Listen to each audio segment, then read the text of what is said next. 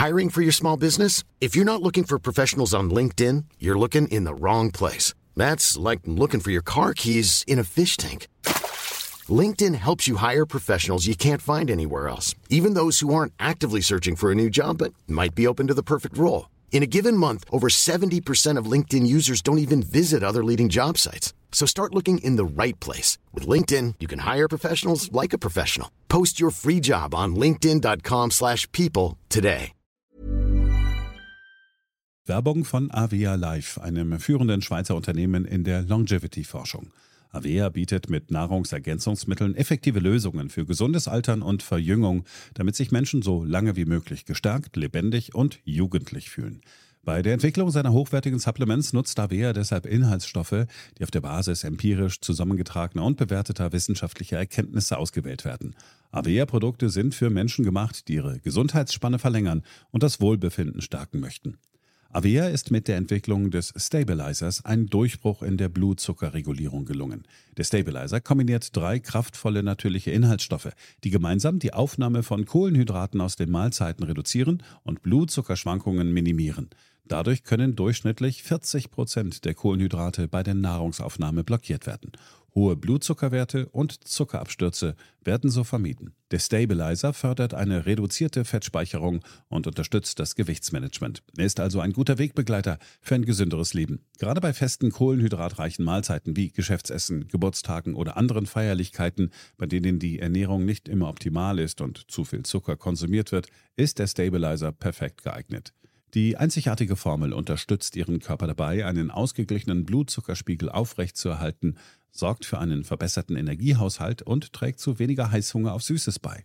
Die Anwendung ist einfach, eine Kapsel 10 Minuten vor einer festen Mahlzeit, maximal zweimal am Tag. Für die sprichwörtliche Qualität und Reinheit birgt, dass Avea alle Produkte in der Schweiz entwickelt und testet. Die Inhaltsstoffe werden aus Rohwaren von qualitätsgeprüften, vertrauenswürdigen Lieferanten gewonnen. Außerdem bietet Avea eine Vielzahl von Produkten an, die auf die individuellen Bedürfnisse der Kunden abgestimmt sind.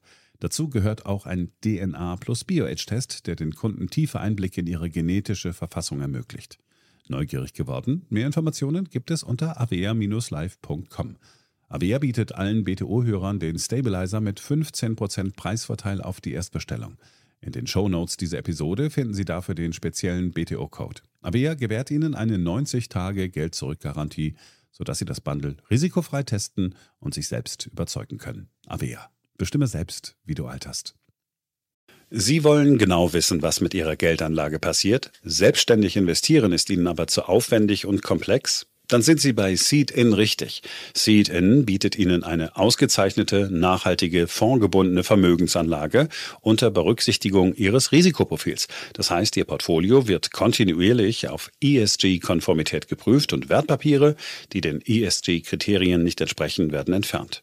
Die Studie Nachhaltig investieren des Wirtschaftsmagazins Kapital bestätigt das im Dezember 2021 nicht nur mit fünf Sternen. Seed-In erreicht mit 80 Punkten die Höchstnote und ist als Testsieger der Top-Robo-Advisor für nachhaltige Geldanlage. Sie möchten mehr darüber erfahren unter www.seed.in. Seed schreibt sich Z-E-E-D.en.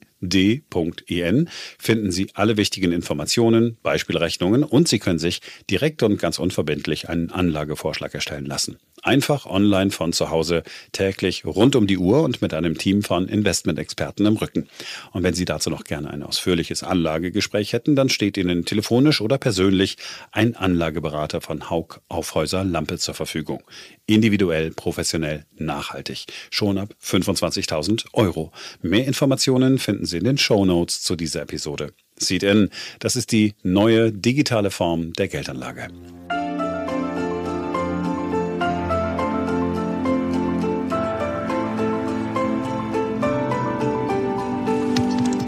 Hier ist BTO Beyond Obvious 2.0, der Ökonomie-Podcast von Dr. Daniel Stelter.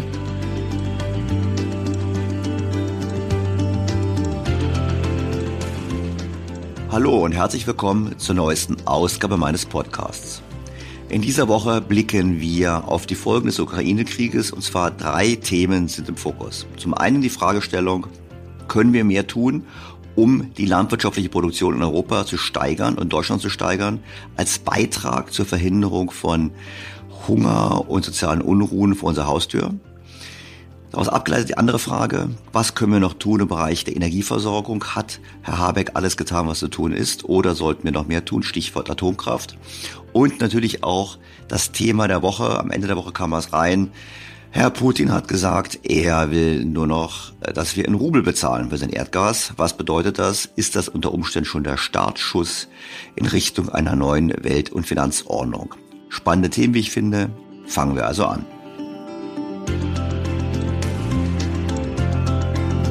BTO Beyond the Obvious 2.0.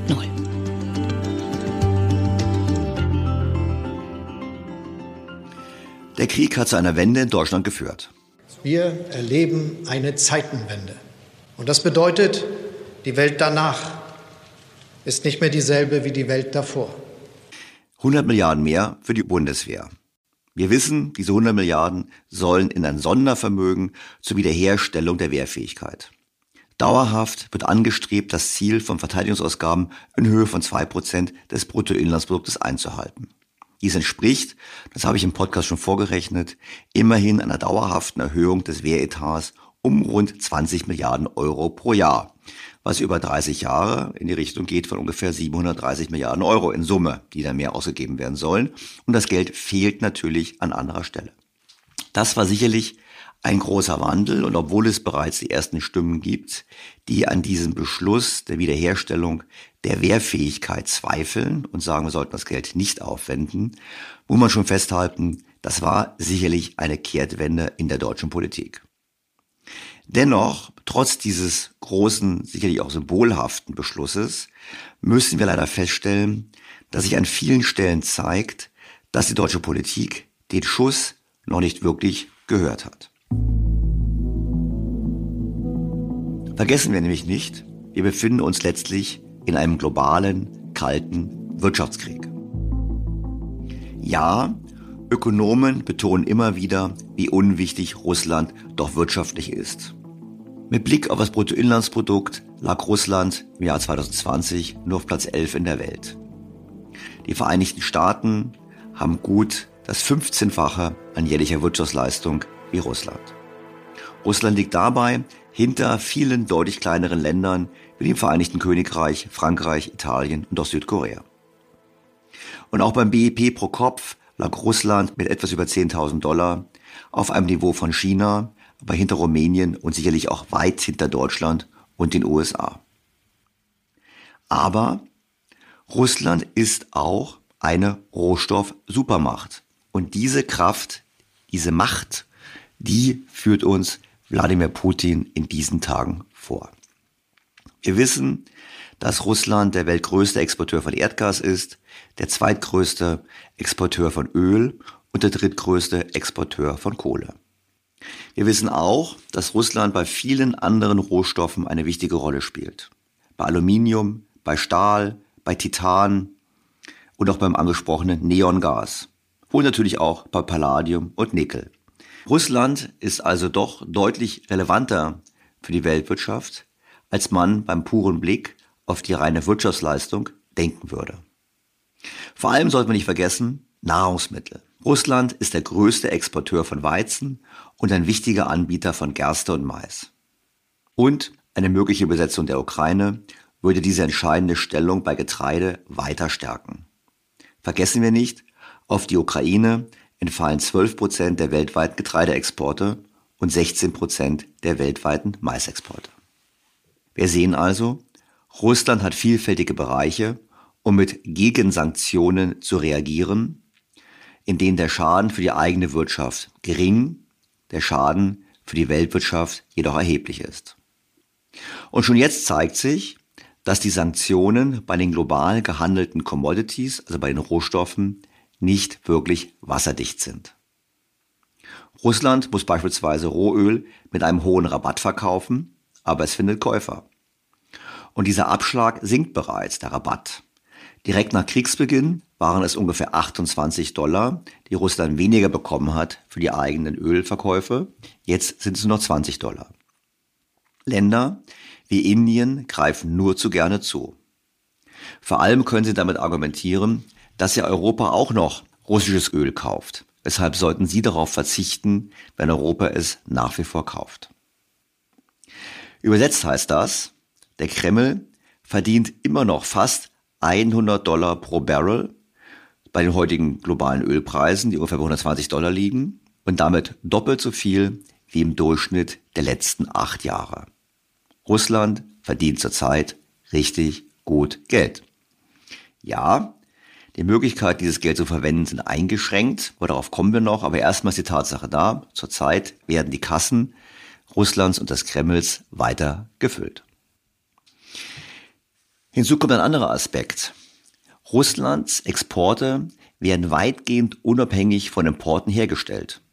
Das liegt einfach daran, dass es meistens Rohstoffe sind. Über 80 Prozent des Bruttoinlandsproduktes von Russland stammen aus Sektoren, die nur 15 Prozent oder weniger ihrer Vorleistungen importieren. Das ist also eine radikal andere Wirtschaftsstruktur als in den westlichen Staaten. Russland ist so gesehen bei wichtigen Sektoren relativ autark. Wenn Russland, so wie Deutschland, in globale Lieferketten integriert wäre, wären die Import- und Exportbeschränkungen sofort destruktiv. Russland exportiert jedoch größtenteils Waren, die fast vollständig lokal produziert werden. Und wenn man das im Hinterkopf hat, wundert einen auch eine Prognose von Goldman Sachs nicht. Die US Investmentbank hat in dieser Woche prognostiziert, dass die russische Wirtschaft in diesem Jahr um 10% schrumpfen wird. Das ist zweifellos eine schlimme Rezession, aber es ist kein Kollaps. Schon im kommenden Jahr soll die Wirtschaft wieder mit 2,4 Prozent wachsen und im Jahr 2024 mit 3,4 Prozent. Die Ursache dafür? Das Land wird sich anpassen, so wie sich Russland bereits nach der Invasion der Krim angepasst hat. Die Analysten von Goldman Sachs gehen sogar so weit, zu erwarten, dass Anfang nächsten Jahres die Exporte des Landes wieder auf 98 Prozent des Vorkriegesniveaus gestiegen sind. Denn Russlands Handel wird größtenteils eher umgeleitet als zerstört. Ja, man liefert weniger nach Europa und in die USA, dafür liefert man mehr in den Mittleren Osten und nach China. Übrigens, nach den Sanktionen bezüglich der Krim-Invasion gab es einen wahren Wachstumsschub in Russland, weil viele Güter plötzlich im Inland hergestellt werden mussten, wie beispielsweise Käse. Das heißt, die Sanktionen könnten sogar kurzfristige Wachstumsimpulse auslösen. Vergessen wir in diesem Zusammenhang auch nicht, dass die Nettoauslandsfinanzierung Russlands völlig vernachlässigbar ist. Die öffentliche Verschuldung beträgt 18 Prozent des Bruttoinlandsproduktes, eine der geringsten Quoten in der Welt und vor allem sind die meisten Gläubiger in Rubelgläubiger. Insofern hat Russland auch da kein Problem. Wir haben es im Kern, und das kann man gar nicht deutlich genug betonen, mit einem Rohstoff und einem Energiekrieg zu tun. Und wir stehen hier vor einem Wirtschaftskrieg, der dauern kann, der Jahre dauern kann. Und wir stehen leider nicht geschlossen gegen Russland.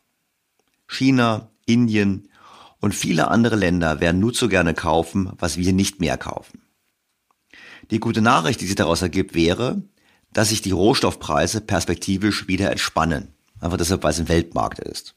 Doch diese Entspannung wird nicht zu umfangreich sein, denn vergessen wir nicht, unabhängig von Krieg und von Russland hatten wir bereits eine Nachfrageüberhang, der strukturell höhere Preise bedeutet.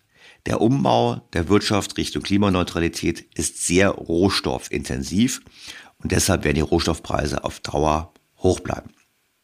Doch wie gewinnt man eigentlich einen Wirtschaftskrieg? Wenn wir anerkennen, dass wir in einem Wirtschaftskrieg sind, dann müssen wir richtig zusammenstehen im Westen, so wie wir es am Anfang getan haben. Und wir gewinnen diesen Wirtschaftskrieg nur, wenn wir radikal und konsequent handeln. Und da habe ich leider in Deutschland meine Zweifel, ob diese Erkenntnis schon weit genug vorangekommen ist.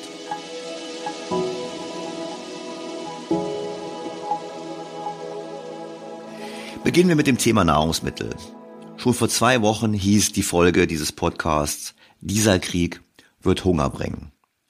Und daran hat sich überhaupt nichts geändert. Im Gegenteil.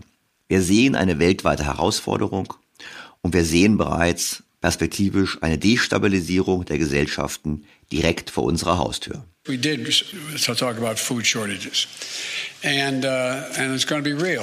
The, the price of these sanctions is not just imposed upon Russia; it's imposed upon an awful lot of countries as well, including European countries and our country as well, because both uh, Russia and Ukraine have been the breadbasket of Europe in terms of wheat, for example. Just give you one example.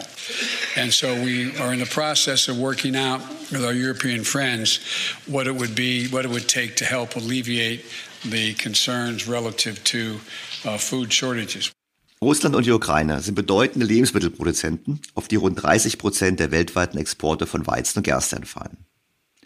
Russland alleine exportiert 15 Prozent der weltweiten Düngemittel während Weißrussland, der Verbündete, ein wichtiger Kaliproduzent ist, der für den Anbau von Sojabohnen, die wiederum als Tierfutter verwendet werden, von entscheidender Bedeutung ist.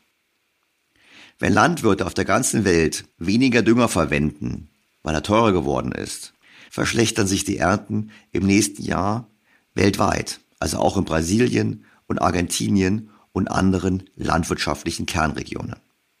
Die ukrainischen Weizenexporte werden von russischen Schiffen blockiert. Und die ukrainischen Bauern haben schon jetzt weder Saatgut noch Treibstoff für ihre Traktoren. Kein Wunder, dass die Getreidepreise bereits ein Drittel höher stehen als zu Beginn des Krieges und zwei Drittel höher als vor einem Jahr. Für uns in der reichen Welt wird der kommende Lebensmittelschock einen weiteren Aufwärtsdruck bei den Inflationsraten bedeuten, aber wir können es uns leisten. Für die ärmeren Länder, die bereits unter den wirtschaftlichen Folgen von Corona noch immer leiden, werden die höheren Lebensmittelpreise möglicherweise eine Katastrophe bedeuten. Denn, vergessen wir nicht, ein starker Anstieg der Lebensmittelpreise ist eng mit sozialer Instabilität verbunden. Die Nahrungsmittelkrise der Jahre 2007 und 2008, die durch Dürren in wichtigen Weizen- und Reisanbauländern ausgelöst wurde, führte zu Unruhen in mehr als 40 Ländern auf der Welt. Und der UN International Fund for Agricultural Development erklärte dieser Tage, die Auswirkungen steigender Lebensmittelpreise und von ungenügenden Ernten seien bereits im Nahen Osten und in Nordafrika zu spüren. Gilbert Hungbo, Präsident des IFAD, sagte, dies könne zu einer Eskalation von Hunger und Armut mit schlimmen Folgen für die globale Stabilität führen. Mit Ausnahme der ölexportierenden Golfstaaten haben die meisten arabischen Länder schwache Volkswirtschaften, hohe Haushaltsdefizite und sind auf subventionierte Lebensmittel und Energie angewiesen. Ägypten, der größte Weizenimporteur der Welt, verlässt sich nach Angaben der UN bei mehr als 80 Prozent seines auf den internationalen Märkten gekauften Weizens auf Russland und die Ukraine. Kein Wunder, dass auch der IWF warnt. Kristalina Georgieva, geschäftsführende Direktorin des IWFs, sagte Anfang des Monats, dass Länder im Nahen Osten und in Nordafrika, die auf Energie- und Lebensmittelimporte angewiesen seien, die Auswirkungen des Krieges ziemlich stark spüren würden. Wörtlich sagte sie, ich mache mir Sorgen um Ägypten. Ägypten hat bereits drastische Maßnahmen ergriffen, um sicherzustellen, dass sein subventioniertes Brotprogramm, das 70 Millionen Menschen ernährt, trotz des Krieges auf Kurs bleibt. Die Beamten sagen, dass sie Weizen im Wert von vier Monaten in ihren Getreidespeichern haben und die lokale Ernte wird Mitte April beginnen. Trotzdem genügt das nicht. Bereits am Montag dieser Woche wertete die Regierung ihre Währung ab und erhöhte die Zinssätze. Man versucht so, die Auswirkungen des Krieges auf die Wirtschaft und vor allem auf die Nahrungsmittelversorgung einzudämmen. Die Schlussfolgerung liegt für mich auf der Hand. Auch wir in Europa, auch wir in Deutschland müssen alles tun, um die Nahrungsmittelproduktion massiv auszuweiten. Die EU hat in dieser Woche beschlossen, dass sie brachliegende Flächen wieder reaktivieren möchte. Das ist richtig. Und ich finde, auch in Deutschland sollten wir nochmal neu drüber nachdenken, denn es könnte manchmal der Eindruck entstehen, dass wir die Dramatik der Situation noch nicht voll erfasst haben. Jedwege Forderung allerdings, den Schutz von Klima und Artenvielfalt zurückzustellen, die führt uns noch weiter weg von einer globalen Krisenfestigkeit. Es gilt auch für die Landwirtschafts- und Ernährungspolitik. Die vielen Krisen, die wir gegenwärtig haben, die lösen wir nicht dadurch, dass wir die eine Krise gegen die andere ausspielen, sondern indem wir sie gemeinsam angehen und endlich auf mehr Resilienz setzen. Deshalb müssen wir beides hinbekommen. Eine nachhaltige, krisenfeste Landwirtschaft und mehr Unabhängigkeit von globalen Entwicklungen. Ich will damit nicht sagen, dass wir nicht weiter daran arbeiten sollten, die Landwirtschaft nachhaltiger zu machen und ökologischer. Ich glaube nur, dass wir jetzt konkret viel tun sollten, um eben den Bedarf an Nahrungsmitteln weltweit besser zu befriedigen. Und natürlich gibt es Themen wie, wir sollten weniger Fleisch essen. Und generell bin ich der Auffassung, jawohl, wir sollten alle weniger Fleisch essen, schon aus gesundheitlichen Gründen. Nur es ist ein schönes Beispiel, wo eben die Maßnahme eher mittelfristig wirkt. Es gab nämlich in der Geschichte Deutschlands einen wahren Schweinefleischskandal, würde ich fast sagen. Oder besser gesagt, man nannte es die Professorenschlachtung. Und das war nämlich im Ersten Weltkrieg. Im Ersten Weltkrieg verschlechterte sich bereits 1915 die Versorgung der Bevölkerung mit Nahrung. Und dann kam man zum Schluss, dass man gesagt hat, lasst uns Schweine schlachten, denn wenn die Schweine das Futtermittel nicht essen, dann haben wir mehr Essen für die Menschen. So kam es zu einer Schlachtung von fünf Millionen Schweinen. Und als sie geschlachtet waren, gab es einen typischen Effekt. Zum einen sank der Schweinefleischpreis erstmal drastisch, weil es zu viel gab. Dann hat man den Rest eingedost, also in Dosen verpackt, dummerweise, aber waren die Dosen von so schlechter Qualität, dass bereits im Herbst 1915 das ganze Fleisch vergammelt war. Und dann gab es eine Abwärtsspirale.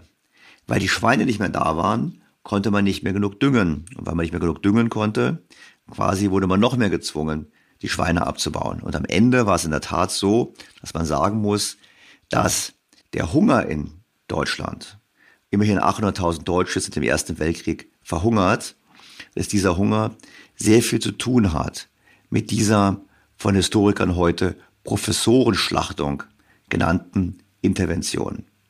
Man hat es Professorenschlachtung genannt, weil die Professoren damals analysiert haben, was man tun sollte. Und sie haben festgestellt, oh, wir haben nicht genug Nahrungsmittel und oh, wir haben nicht genug Futtermittel. Und aus diesem Tatbestand heraus haben mehrere deutsche Ernährungsprofessoren empfohlen der Regierung, die Schlachtung von fünf Millionen Schweinen durchzuführen. Einige Historiker sind sogar überzeugt, dass die verzweifelte Lage damals ein wesentlicher Grund dafür war, dass Deutschland den Ersten Weltkrieg verloren hat. Das war ich nicht zu beurteilen, aber es zeigt einfach auch hier, dass die Maßnahmen nicht ganz so einfach sind. Es gibt Zusammenhänge eben zwischen Nutztierwirtschaft und anderen normalen Pflanzen, die die Menschen essen können.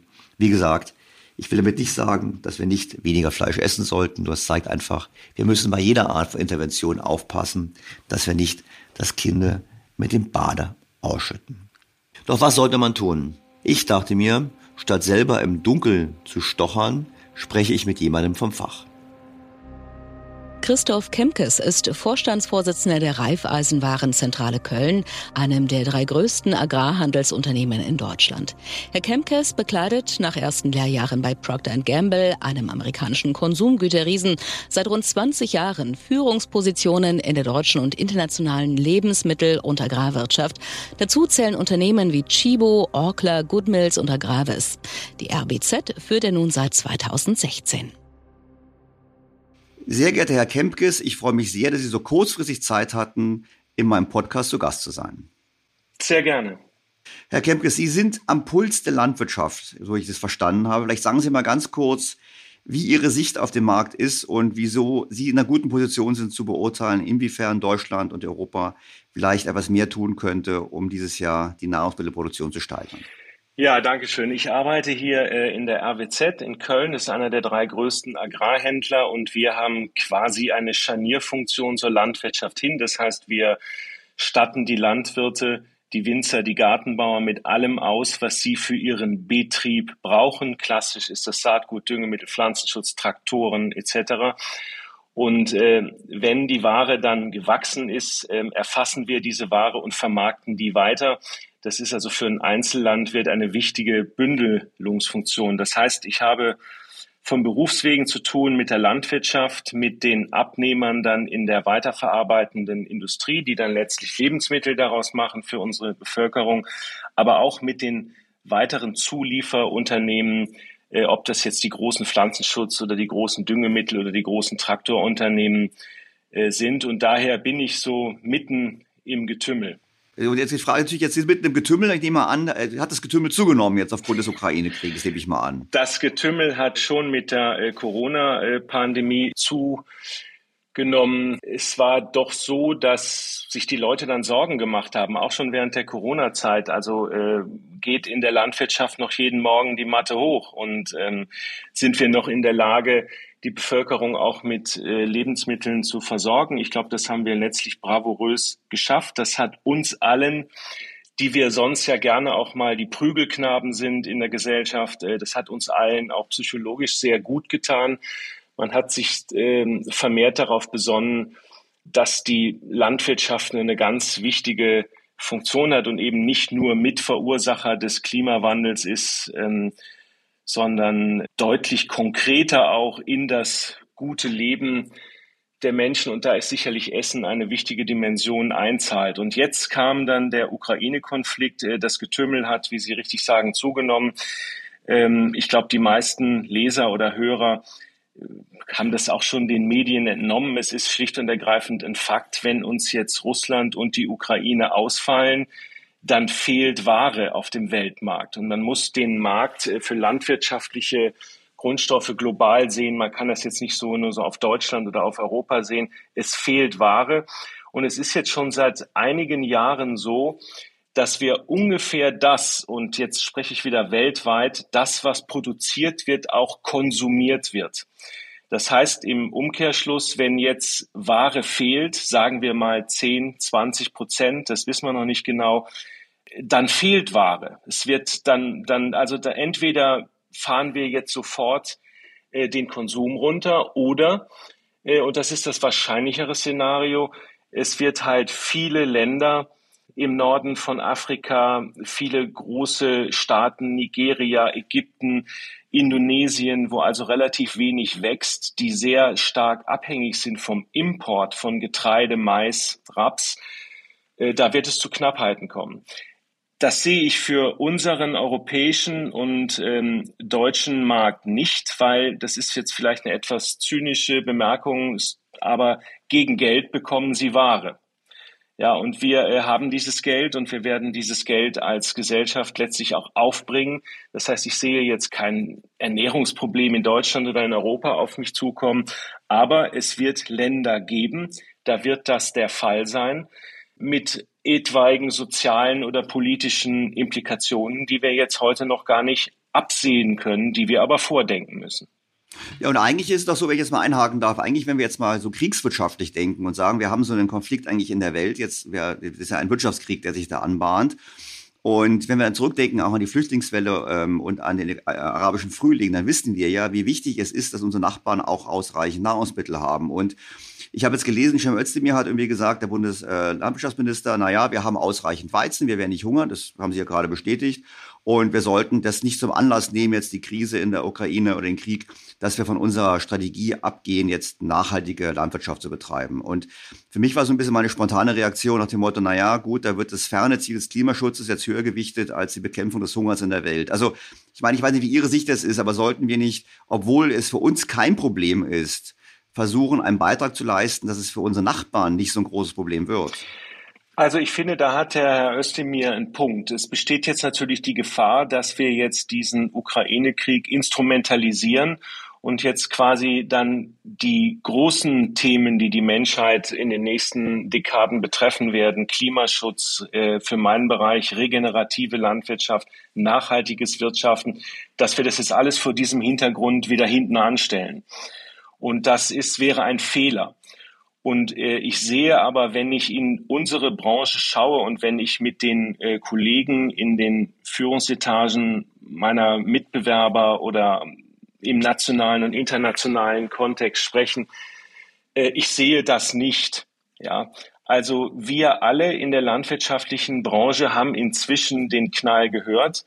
Ich kenne jetzt kein großes äh, Agrarhandelsunternehmen, was sich nicht auch ganz deutlich auf die Fahne geschrieben hat, wir müssen da was tun, wir müssen da was ändern, wir müssen den Zugang, den wir zur Landwirtschaft haben, modifizieren. Ähm, da arbeiten alle dran. Alle haben das Thema Nachhaltigkeit auf der Agenda und ich glaube auch beurteilen zu können, dass das ernsthaft auf der Agenda ist und nicht nur jetzt irgendeinem Modetrend folgen. Also insofern hat Herr Özdemir recht. Wir müssen aufpassen, dass wir die großen Anliegen der Menschheit jetzt anlassbezogen nicht hinten anstellen. Aber wir sind willig, das auch zu tun.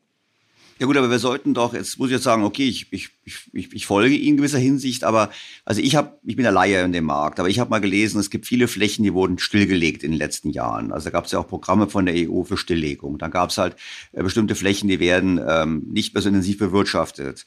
Und ich frage halt trotzdem nochmal, ich meine, sollten wir nicht, ich meine einfach zu sagen, es ist jetzt so, wir machen weiter damit, ist das wirklich richtig oder sollten wir nicht wirklich überlegen, wie wir kurzfristig einen Beitrag leisten, die Nahrungsmittelproduktion zu erweitern?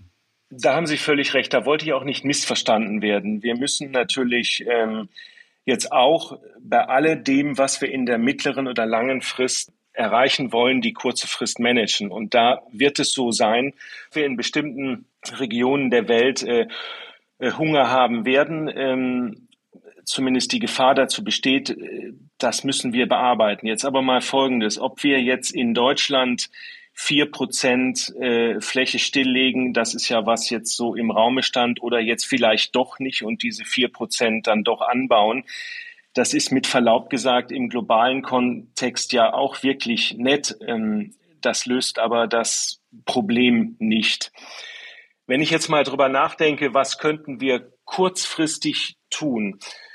Da fallen mir also äh, zwei Dinge ein. Also neben der Flächenthematik, die Sie ja angesprochen haben und das, das beabsichtigt die EU ja auch schon, dieses Ziel, dass wir vier Prozent der Fläche in Europa stilllegen, um dort mehr Biodiversität äh, zu ermöglichen, dass man das wahrscheinlich jetzt nochmal aussetzen wird. Aber dann haben wir halt heiße vier Prozent mehr. Das hilft jetzt Nigeria oder Indonesien jetzt auch nicht wirklich. Ja gut, aber es trägt natürlich auf dem Weltmarkt schon zu einer Entspannung bei. Also ich finde ja, wissen Sie, wenn, wenn jetzt alle Länder vier Prozent machen würden jeweils, dann kämen wir schon auf eine ganz andere Größenordnung. Ich weiß, es ist nicht kurz. Ich, ich denke halt nur, ich denke mir, jedes, jedes Brot, was gebacken werden kann, mehr, das ist gut in dem Umfeld. Ja, ich bin jetzt vielleicht ein bisschen nein, sehr pragmatisch. Völlig richtig, aber dass diese 4% äh, Nummer, das ist ja kein, äh, das ist ja nicht was, was für alle Länder, äh, das ist ja ein europäisches und da insbesondere ein deutsches Phänomen.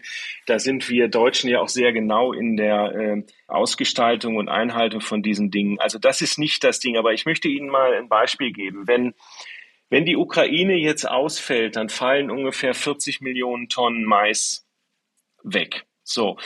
Äh, dieser Mais geht ähm, ins Tierfutter im Wesentlichen, kann aber auch für Nahrungszwecke verwendet werden. Jetzt sage ich Ihnen aber dazu, dass die USA jedes Jahr ungefähr 120 Millionen Tonnen Mais, also das Dreifache, äh, in den Biodiesel verspritten.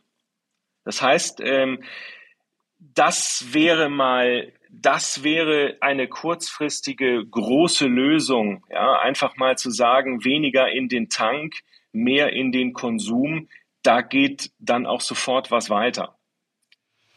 Das gilt aber noch in Europa, helfen Sie mir auf die Sprünge, wenn ich zur Tankstelle fahre, gibt es ja dieses E10, was mein Verständnis ist, da ist auch ähm, ja. was Essbares drin. Ja, genau. Oder habe ich das falsch? Also, das gilt es bei uns analog auch, oder? Es ist natürlich, das ist bei uns nicht so in diesem großen Stil, aber das wäre bei uns äh, auch eine Maßnahme. Das ist natürlich alles ein großes Durcheinander. Das will ich mal vielleicht an folgendem Beispiel sagen.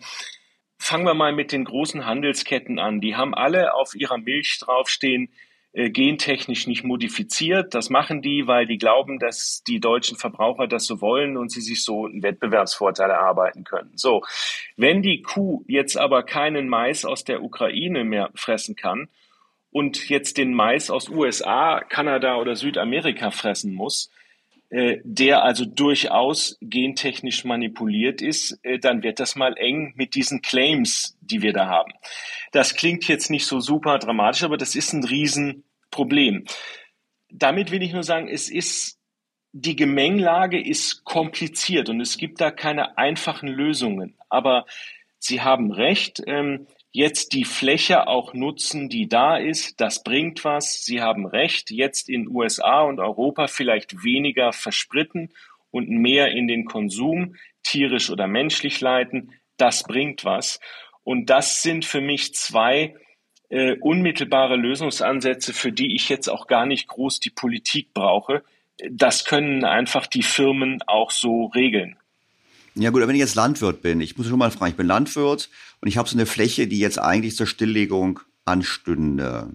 Darf ich denn jetzt plötzlich spontan entscheiden, ich bebaue die trotzdem? Ist die eine Frage. Und die zweite Frage ist, es ist ja auch eine wirtschaftliche Entscheidung. Jetzt kann man sagen, okay, ich produziere jetzt, weil ich hoffe, es wird verkauft werden im Umfeld. Oder sollte nicht da die Politik sagen, pass mal auf, wir geben euch hier Abnahmegarantien, weil wir werden diese Mehrproduktion, die wir in Deutschland und Europa ja gar nicht brauchen, der Welt zur Verfügung stellen. Also ich frage halt mal so, ich meine, weil ich kann mir schon vorstellen, so die Landwirte sind zwar Unternehmer, theoretisch, aber ich glaube praktisch ja auch schon sehr, sehr stark eingeschränkt durch die jahrzehntelange Regulierung des Agrarmarktes. Ja, das ist also, wenn das jetzt noch wieder weiter reguliert wird, äh, Sie wissen ja, bei Regulierungen habe ich immer negative externe Effekte, die man so im ersten Moment nicht überblicken kann. Also man will was Gutes tun und stellt dann hinten nach fest, oh, an das und das und das habe ich nicht gedacht. Also es ist so, äh, ob der, ganz konkret, ob der Landwirt das jetzt darf, äh, das ist offen, weil, äh, soweit ich informiert bin, ähm, spricht die EU darüber, jetzt vielleicht diese Flächen wieder äh, der,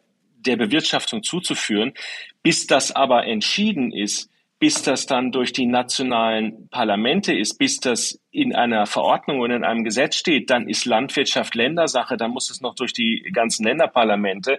Äh, bis dahin ist die Erntesaison schon vorbei. Also selbst wenn das so vermeintlich jetzt als Lösung äh, propagiert wird, ähm, das muss ja erst noch entschieden werden, das muss durchkommuniziert werden, was darf ich jetzt, was darf ich nicht. Und dann muss die Pflanze da erst wachsen und das dauert ein Jahr.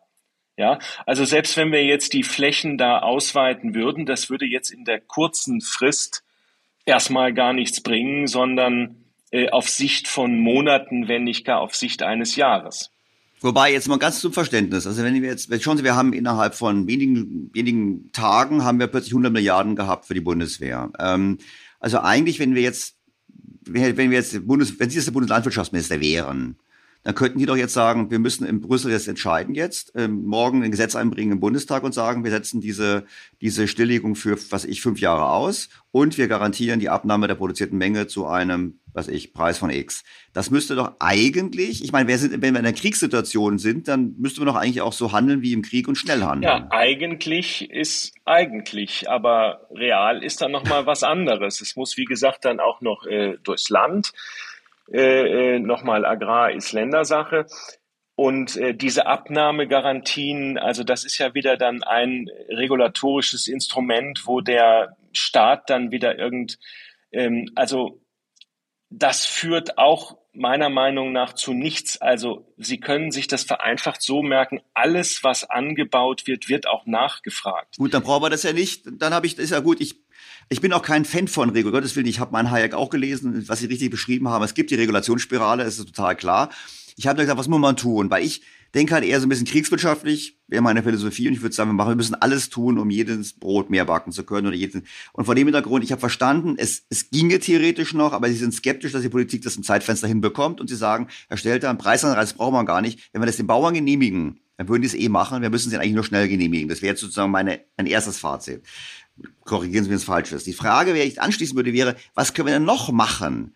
Wir haben verstanden, wir sollten weniger einen Tank füllen, wir sollten möglichst schnell die Flächen freigeben. Was könnten wir denn noch machen, um kurzfristig ähm, quasi das Nahrungsmittelangebot für die besonders betroffenen Länder zu erhöhen? Also ähm, ich würde das so sehen, dass wir kurzfristig ähm, keine andere Wahl haben, als diese Länder in einer geeigneten Form zu unterstützen, jetzt durch dieses Jahr zu kommen. Ich würde sagen, was wir aufgleisen können und was auch schon läuft, das sind äh, drei Stichworte. Wir müssen uns mehr wieder um unsere Böden kümmern. Wenn Sie das global sehen äh, oder wenn Sie es jetzt auf Deutschland beziehen oder von mir aus auch auf Europa, Äh, wir haben ausgelaugte Böden. Jetzt mal ganz kurz gesagt, das ist nämlich an sich ein abendfüllendes Thema. Wir können über Methoden einer regenerativen Landwirtschaft diese Böden im Zeitablauf wieder gesunden. Das dauert aber Jahre und somit können wir dann auf diesen Böden auch wieder den Ertrag steigern, ohne jetzt zusätzlich irgendwelche fiesen Mittel äh, da drauf zu stützen, da drauf zu spritzen. Also aus der Kraft des Bodens kann mehr kommen. Das ist aber ein mittel- bis langfristiges Projekt. Zweitens, wir können den Fleischkonsum runterfahren. Ja, weil ähm, die äh, Kuh, also wenn ich jetzt mal das von der Ernährungseffizienz betrachte, dieses äh, Kotelett, was wir auf den Grill legen, das ist also vom, vom Nährwert so wenig, wenn ich mal bedenke, wie viel Wasser und wie viel Getreide und Futtermittel ich der Kuh zuher, vorher zuführen muss, um dieses Kotelett zu produzieren. Das ist also in hohem Maße ineffizient. Also Fleischkonsum ist etwas, was nahrungstechnisch betrachtet extrem ineffizient ist. Und wir könnten da sofort einen äh, Beitrag leisten, wenn wir etwas sorgsamer oder etwas bewusster mit unserem Fleischkonsum umgehen können.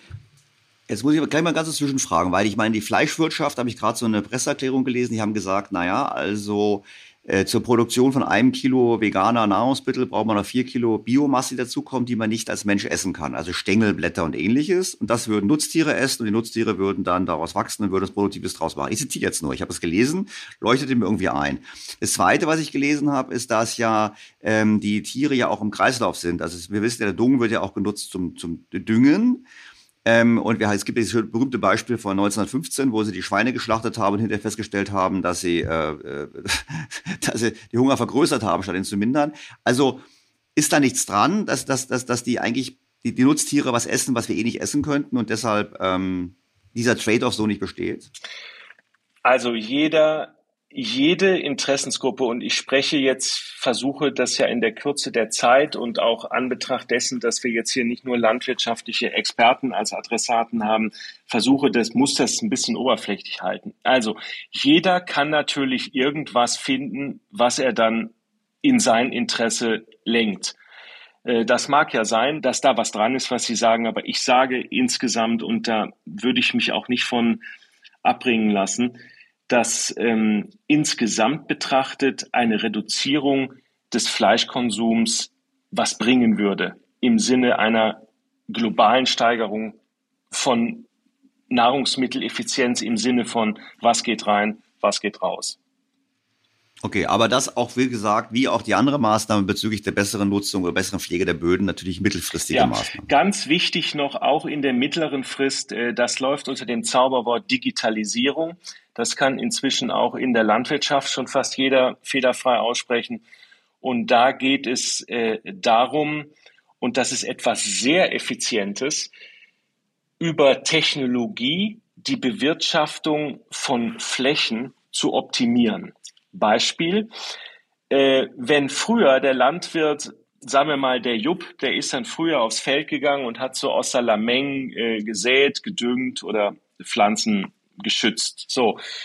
Wenn ich das da etwas mehr Sophistication reinbringe und sage, okay, ich nehme mal äh, Stich, äh, Bodenstichproben und stelle dann fest, äh, auf meinem Acker muss ich da hinten ein bisschen mehr machen, da vorne ein bisschen weniger, kann das dann quasi digitalisieren, über meinen Trecker auch an die dort angehängte Spritze kommunizieren. Das ist technologisch alles machbar, schon jetzt. Dann dünge ich vorne ein bisschen mehr, hinten ein bisschen weniger, kann dadurch die Ausbringung äh, meiner Betriebsmittel äh, deutlich optimieren. Und auch das wird in beide Ziele einzahlen. Einerseits in das Ziel äh, der regenerativen oder nachhaltigen Landwirtschaft, Stichwort, bitte tu nur auf den Acker, was unbedingt notwendig ist.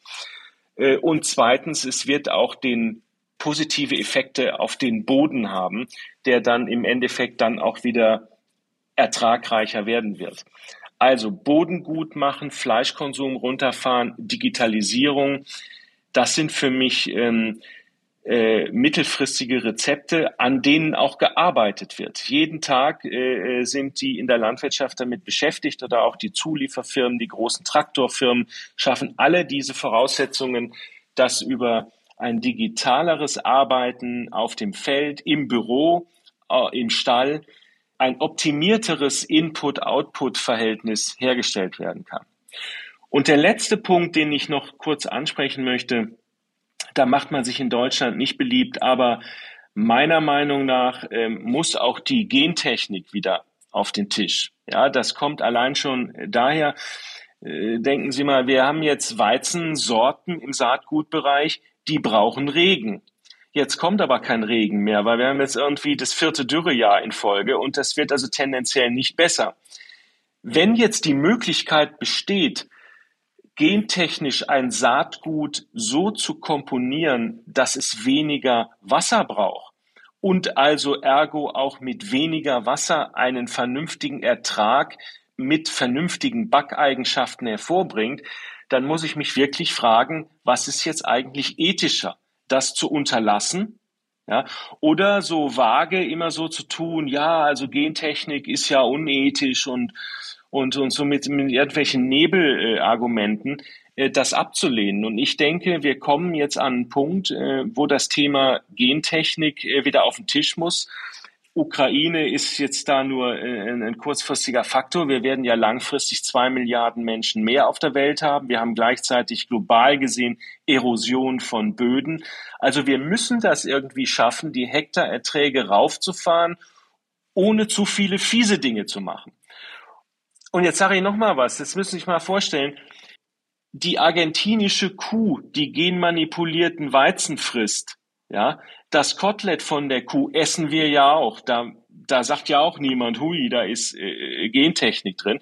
Also im Futtermittelbereich ist das inzwischen gang und gäbe. In den, da ist die Toleranz viel höher.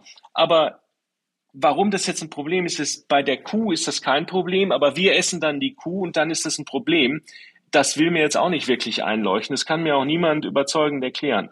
Also auch das Thema Gentechnik, neue Züchtungsmethoden von Saatgut, resilientere äh, Saatgüter, die mit äh, schlechteren Böden wegen Erosion, die mit weniger Wasser wegen Dürre, die mit weniger Schutz, weil Pflanzenschutz runtergefahren werden muss, die mit weniger Dünger, weil Düngeverordnung äh, besagt, man soll äh, weniger düngen, auskommen soll. Äh, das das geht nicht mit den herkömmlichen Rezepten. Und insofern muss die Gentechnik da meines Erachtens logisch betrachtet und auch als Mensch betrachtet und auch ethisch betrachtet auf den Tisch. Ja, die Briten haben witzigerweise gleich nach dem Brexit als erstes genau hier angefangen, haben gesagt, für uns gab es ein EuGH-Urteil, glaube ich, was das in Europa sehr stark ausgeweitet hat, dieses, diese Gentechnik-Debatte oder diese Tabu. Und die Briten haben sofort gesagt, wir wollen das, wir machen das anders, wir forschen daran wieder. Und ich denke ja auch an die Lösung strukturell. Wir haben jetzt die kurzfristige Problematik, aber wir haben langfristige Problematik, gerade in Afrika Menschen zu ernähren. Da brauchen wir natürlich auch dort resistente Pflanzen, die dort entsprechend wachsen. Vielleicht zum Abschluss noch nochmal der Versuch. Wenn wir beide jetzt sagen würden, wir wollen kurzfristig das Maximale rausholen. Also Sie haben gesagt, so wahnsinnig viele Hebel gibt es nicht, bin ich echt traurig, aber wir können subventionieren, wir können selber den Konsum hier einschränken, mehr, mehr liefern ins, in, in unsere Nachbarländer. Ähm, global betrachtet, Mobilisierung, Verhinderung Hungersnot. Was fiel uns noch ein? Oder sagen Sie, es gibt leider nicht, Herr Stelter, ich muss Sie enttäuschen, es gibt nicht, doch, da bin ich doch, enttäuscht, ich, aber ich mache Ihnen keinen Vorwurf. Nee, ich komme noch, ja, ich bin, ähm, das ist, das sind große Fragen, Herr Stelter, und äh, ich beneide da auch keinen Politiker jetzt da Entscheidungen treffen zu müssen. Aber nochmal, okay, lass uns die Fläche nutzen, die wir haben. Lass uns schnell Rechtssicherheit schaffen. Ja, dass jetzt nicht dann irgendein Heini vom Ordnungsamt kommt und sagt, du hast da die Hecke wegrasiert, äh, jetzt gibt's eine Strafe. Also lass uns schnell die Voraussetzungen schaffen, die Fläche zu nutzen. Erstens. Zweitens, lass uns bitte sofort kritisch hinterfragen die Versprittung von essbaren Rohstoffen. Ja. Drittens, lass uns über einen Change in der Diet, also über einen Wechsel in den Ernährungsgewohnheiten sofort nachdenken. Einmal in der Woche weniger Fleisch essen heißt, es bleibt wieder mehr über, ähm, woraus man Brot backen kann. Vielleicht ist auch im Reis noch Potenzial. Ich meine, dass das der Fall ist, ja, dass man äh, in manchen Regionen wieder mehr Reis als Grundnahrungsmittel isst. Äh, das ist, da ist auch noch viel Potenzial. Das haben wir noch gar nicht erwähnt. Also da ist was drin. Mittelfristig Boden gut machen, Digitalisierung, langfristig. Nochmal äh, abseits der Landwirtschaft werden wir ähm, uns überlegen müssen, wie wir die Staaten, wo Hunger droht, wie wir die effizient unterstützen können, ohne dass das Geld dann irgendwie wieder versumpert in den äh, Taschen der dortigen Präsidenten. Herr Kempkes, vielen herzlichen Dank für diesen Einwurf, kurze, kurze Aufklärung. Und äh, vielleicht haben wir die Gelegenheit, bei einem anderen Zeitpunkt nochmal das Thema zu vertiefen. Sehr gerne.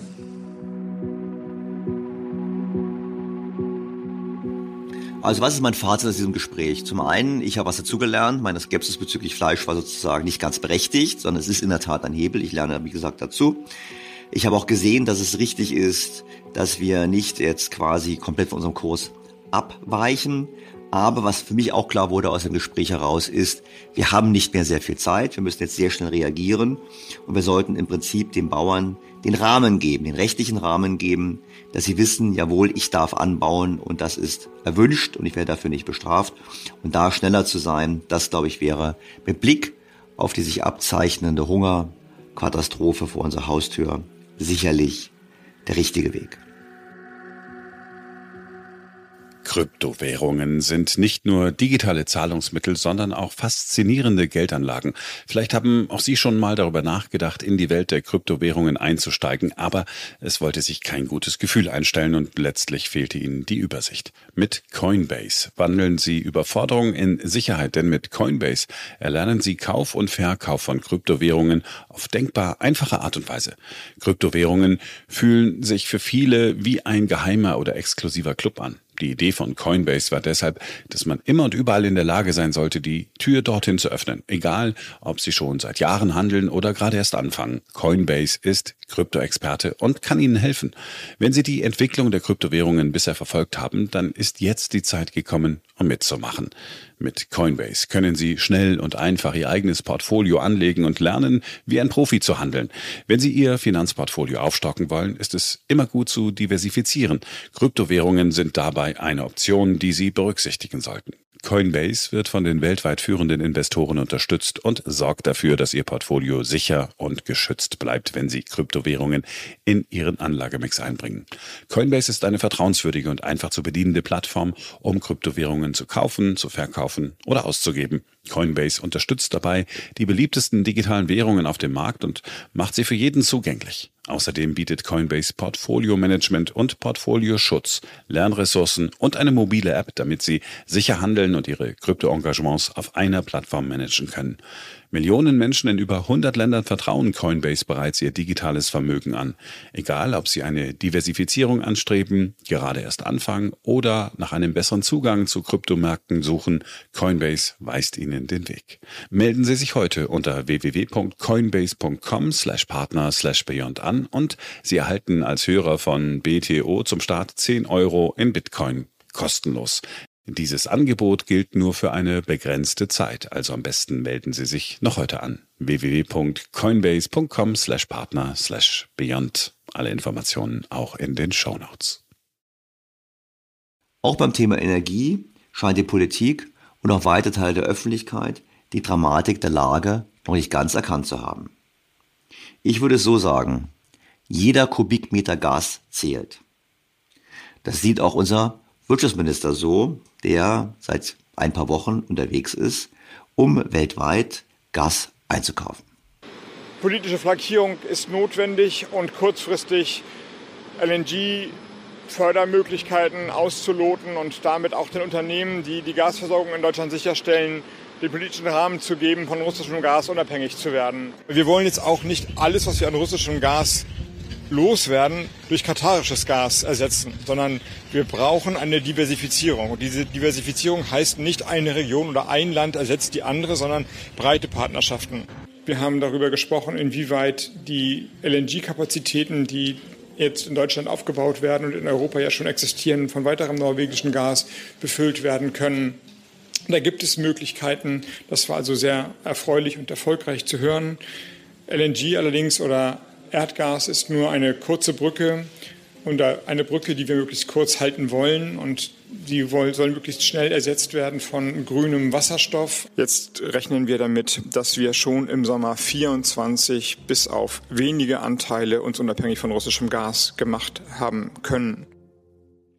Das ist natürlich vollkommen richtig, was Herr Habeck hier tut, aber es genügt nicht.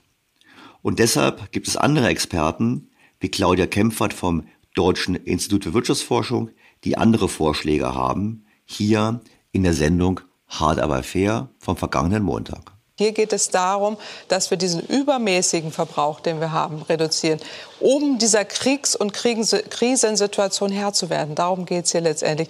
Wir müssen unabhängiger werden von den fossilen Energien. Wir kommen da nicht raus aus der Nummer, Sie egal was passiert. Also ja. wir haben doch eine schwierige Situation. Ja, wie machen Sie das ganz persönlich? Wo fangen Sie da bei sich an? Also 18 Grad statt 20 Grad? Ja, klar. Also die Heizung runterdrehen ist erstmal schon mal das eine. Das ist ja nicht schwierig. Das machen Sie? Aber ja, klar. Also äh, ich mache alles, um weniger fossile Energie zu verbrauchen. Und äh, das tue ich aber auch schon immer.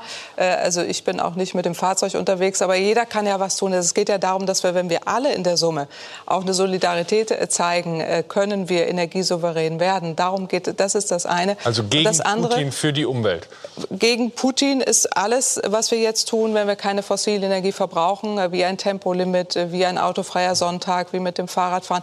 Hier geht es wirklich um die Dinge, die man selber auch beisteuern kann. Okay, und was ist mit Atomkraft? Das wird irgendwie nicht vorgeschlagen. Ich erinnere mal kurz an die Fakten, die wir schon im Podcast 119 hatten. Da habe ich vorgerechnet, dass wir, wenn wir die sechs Kernkraftwerke, die wir noch hatten, weiter hätten laufen lassen, dass wir damit CO2-Emissionen von schätzungsweise 70 Millionen Tonnen CO2 pro Jahr einsparen würden, was einem Tempolimit 130 von 37 Jahren entspricht und 30 Jahren Verbot des innerdeutschen Flugverkehrs. Und ich denke immer simpel gesprochen, was CO2 spart, spart auch fossile Brennstoffe. Das heißt, wenn wir wirklich in einer Welt sind, wo wir alles tun müssen, um die Importe von fossilen Rohstoffen zu senken, aus klimatechnischen Gründen, aber eben auch aus geostrategischen Gründen, dann müssen wir alles tun, diese zu substituieren. Und man könnte es eben tun, indem man die Kernkraftwerke länger laufen lässt. Und die Rechnung ist hier sehr eindeutig. Nehmen wir die Zahlen von 2021. Im Jahre 2021 haben die Kernkraftwerke eine Bruttostromerzeugung von 69 Terawattstunden geleistet. Wollte man dies mit Erdgas ersetzen, entspräche das ungefähr 12 bis 14 Prozent unserer gesamten Gasnachfrage. Das ist also der Bereich, um den wir entsprechend unsere Gasimporte reduzieren könnten. Und das ist durchaus, wie ich finde, ein Volumen, über das es sich lohnt, nachzudenken. Leider kommt das für die Bundesregierung nicht in Frage. Die Antwort auf den Angriffskrieg Russlands kann nicht lauten, Deutschland verringert seine Abhängigkeit von Importen aus Russland und gibt aber dafür seine Pläne auf, ganz grundsätzlich unabhängig von importierter Kohle, Öl und Gas zu werden. Und die Antwort kann eben auch nicht lauten, wir steigen wieder ein in die Atomkraft. Die fürchterlichen Geschehnisse in der Ukraine machen einmal mehr deutlich, wie riskant diese Technologie ist. Und es geht eben nicht äh, zu, äh, zu suggerieren, man könne das einfach ein bisschen länger laufen lassen, als würde man nachts das Licht im Flur brennen lassen. Wir reden hier über eine Hochrisikotechnologie und wer den Einstieg, Wiedereinstieg in diese Technologie ähm, diskutieren möchte in unserer Gesellschaft, der sollte den Menschen wenigstens reinen Wein einschenken. Die Aussagen, die hier vom Wirtschaftsministerium und vom Umweltministerium getroffen werden, decken sich mit dem, was Herr König hier in der vorletzten Woche im Podcast gesagt hat. Ohnehin bekam ich zu diesem Podcast sehr viele Zuschriften, aber eine ist mir besonders aufgefallen, nämlich die von einem Mitarbeiter eines Kernkraftwerkes. Sehr geehrter Herr Stelter, mit Interesse verfolge ich seit längerem Ihren Podcast. Ich arbeite als Schichtleitervertreter im Kernkraftwerk und verfüge über die Lizenz- und Fachkundeausbildung, die nötig ist, um als verantwortliches Schichtpersonal tätig zu sein. Zum letzten Podcast muss ich sehr dringend eine Richtigstellung zum Thema Kernkraft anmerken. Erstens. Der sogenannte Streckbetrieb der letzten Kernkraftwerke bringt definitiv zusätzliche Strommengen. Es ist nicht so, dass dafür im Sommer die Reaktorleistung reduziert werden muss und somit Strommengen nur verschoben werden. Diese Aussage ist schlicht falsch. Zweitens, es gibt hier im Kernkraftwerk ausreichend junge Lizenzträger, um die Anlage mindestens drei Jahre weiterlaufen zu lassen. Eine Neuausbildung würde etwa ein bis drei Jahre dauern und könnte nahtlos den Ruhestand ersetzen. Drittens, Kernbrennstoff könnte binnen zwölf Monaten beschafft werden. Stand jetzt wäre für unser KKW ein ununterbrochener Leistungsbetrieb, also auch über März 2023, möglich. Viertens, alle anderen Argumente wie Sicherheit, Ersatzteile, periodische Sicherheitsüberprüfung und so sind völlig haltlos. Beigefügt bei der E-Mail die fachliche Kommentierung des Prüfvermerks der Bundesregierung zum Weiterbetrieb der Atomkraftwerke durch den Verband Kerntechnik Deutschland e.V. Der Verband hat mittlerweile übrigens auch einen Brief geschrieben, einen offenen Brief geschrieben an Bundeskanzler Olaf Scholz, in dem er die Fakten aus seiner Sicht darlegt und auf einen Weiterbetrieb der Kernkraftwerke drängt. Wenn man diesen Prüfvermerk oder die Kommentierung durchliest, dann ergibt sich in der Tat eine gänzlich andere Sicht als die der Bundesregierung. Während die Bundesregierung behauptet, es wäre ein komplett neuer Genehmigungsprozess für die Kernkraftwerke erforderlich und dieser ließe sich nicht durchführen, stellen die Vertreter der Kernindustrie Folgendes fest. Solange die Genehmigung für den Rückbau nicht bei den Kernkraftwerken eingegangen ist, gilt weiterhin ausschließlich die bestehende Betriebsgenehmigung. Gemäß Atomgesetz erlischt mit den in 7 Absatz 1a gesetzten Fristen nur die Berechtigung zum Leistungsbetrieb. Die Betriebsgenehmigung indes ist davon nicht berührt. Tatsächlich sind die Genehmigungen aus verwaltungsrechtlicher Sicht immer noch wirksam, da das Gesetz sie nicht aussetzt. Es sollte ausreichend sein, die Enddaten des vorgenannten 7.1a zu ändern und auf die Festlegung von Reststrommengen zu verzichten. Klartext, es bedarf keiner neuen Genehmigung. Eine einfache Gesetzesänderung genügt. Doch damit nicht genug. Es gibt noch weitere Anmerkungen. Es handelt sich bei der Aufhebung der kalendermäßigen Befristung und einen möglichen Entfall der Strommengenbegrenzung um die Wiederherstellung des ursprünglichen Genehmigungszustandes. Die Anlagen könnten somit weiter betrieben werden. Erst in den Jahren 2028 und 2029 Erreichen der sogenannten Design-Lebensdauer von 40 Jahren wären über die periodischen Maßnahmen hinausgehende Sicherheitsanalysen durchzuführen. Aus technischer Sicht haben die im Nachgang zu Fukushima durchgeführten Robustheitsanalysen aufgezeigt, dass die deutschen Anlagen zu den robustesten weltweit gehören. Im Rahmen der Post-Fukushima-Maßnahmen wurden zusätzliche Verbesserungen realisiert. Also rechtlich ist die Lage offensichtlich nicht so eindeutig, wie die Bundesregierung es darstellt. Ich meine, die Bundesregierung hat ja sehr schnell innerhalb einer Woche diesen Prüfbericht vorgelegt. Und wie gesagt, hier wird ganz anders argumentiert.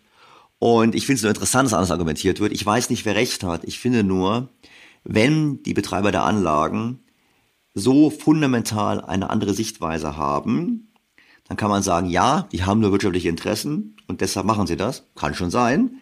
Nur, wenn man sich hinstellt und sagt, die rechtliche Auffassung ist eine fundamental andere und die Bundesregierung sich vor allem auf rechtliche Hürden fokussiert bei ihrer Begründung, einer Ablehnung von einer Laufzeitverlängerung beziehungsweise einer Wiederaufnahme des Betriebes der ganz kürzlich vor ein paar Wochen abgeschalteten drei Atomminer, dann soll man sagen, diese rechtliche Hürde, wenn die umstritten ist, dann sollte man das genauer prüfen und nicht einfach so stehen lassen.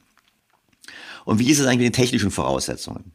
Die Bundesregierung schreibt in ihrem Prüfvermerk, dass ein möglicher Weiterbetrieb der Kernkraftwerke keine zusätzlichen Strommengen bis Ende März 2023 erbringen würde. Darüber hinaus macht die Bundesregierung geltend, dass frische Brennelemente frühestens zum Herbst 2023 geliefert werden könnten und führt auch die Versorgung mit Ersatzteilen als Hindernis für einen Weiterbetrieb an. Auch dies sieht die Industrie gänzlich anders. Die kerntechnische Wirtschaft in Europa fühlt sich verpflichtet, die Elektrizitätsversorgung in Europa zu unterstützen. Dementsprechend räumt die Branche der Beschaffung von Brennelementen für die Verlängerung des Betriebs der deutschen Kernkraftwerke Priorität ein. Mit dieser Strategie könnten bereits im Winter 2022-2023 signifikante zusätzliche Strommengen produziert werden. Somit kann mit Sicherheit gesagt werden, dass die Brennelementebeschaffung, wenn mit der Beschaffung jetzt begonnen wird, nicht zum Engpass wird und ein unterbrechungsfreier Betrieb der KKW aufrechterhalten werden kann. Kein Wunder, dass das Ganze zu einem ganz anderen, aber sehr eindeutigen Fazit führt. Kernkraftwerke können in einer Gasmangellage oder gar einer allgemeinen energiewirtschaftlichen Notlage in Deutschland mit ihrer grundlastfähigen Stromerzeugung einen entscheidenden Beitrag zur Energiesicherheit leisten, ohne unverhältnismäßigen Aufwand zu erzeugen. Die Anlagen, das Personal, das Know-how, die Lieferketten, kurzum das technisch-wirtschaftliche Gesamtsystem der Kerntechnik sind schließlich alle noch vorhanden. Anders als LNG-Terminals, zusätzliche Strom- und Gasleitungen, viele zusätzliche erneuerbare Energieerzeugungsanlagen oder Bezugsverträge über sehr große Mengen Flüssiggas vom umkämpften Weltmarkt. Nicht zuletzt würden die Kernkraftwerke auch im Weiterbetrieb CO2-armen Strom bereitstellen, der mit günstigen und stabilen Erzeugungskosten die Entwicklung am Strommarkt stabilisieren würde. Nun, hier steht also offensichtlich Aussage gegen Aussage und ich kann das nicht beurteilen. Ich finde es nur merkwürdig, dass wir darüber nicht intensiver diskutieren. Und ich finde auch, dass wir in den Medien nicht ausreichend darüber diskutieren und dies, obwohl es jüngst Umfragen gab, wonach eine Mehrheit der Bürger für eine Fortführung des Betriebs der Kernkraftwerke wäre. Was ist zu tun? Ich finde, wir sollten eine Rechnung aufmachen. Wir sollten eine Rechnung aufmachen, was würde es kosten, die Kernkraftwerke weiterlaufen zu lassen, beziehungsweise wieder anzuwerfen. Sind diese Kosten tragbar? Sind die Brennstoffe beschaffbar? Und diese Rechnung, die wir da machen, ist eben eine andere Rechnung als die in Friedenszeiten. Wir sind in einer Welt, wo jeder Kubikmeter zählt. Jeder Kubikmeter Gas, den wir nicht kaufen, schadet Putin, führt aber auch zugleich dazu, dass der Weltmarktpreis für Erdgas sinkt. Davon profitieren gerade auch die ärmeren Länder. Das gilt aber Nahrungsmitteln auch so. Wenn wir mehr produzieren, was wir gar nicht brauchen, sondern die Welt abgeben, leisten wir einen Beitrag über unser Land hinaus. Und vor dem Hintergrund muss man ganz klar sagen, die Frage des Weiterbetriebs der Kernkraftwerke in Deutschland ist eigentlich eine Frage, die über Deutschland hinausreicht. Man kann sich heute schon fragen, was wohl Winston Churchill an unserer Stelle mit den Kernkraftwerken gemacht hätte. I have nothing to offer but blood, toil, tears and sweat.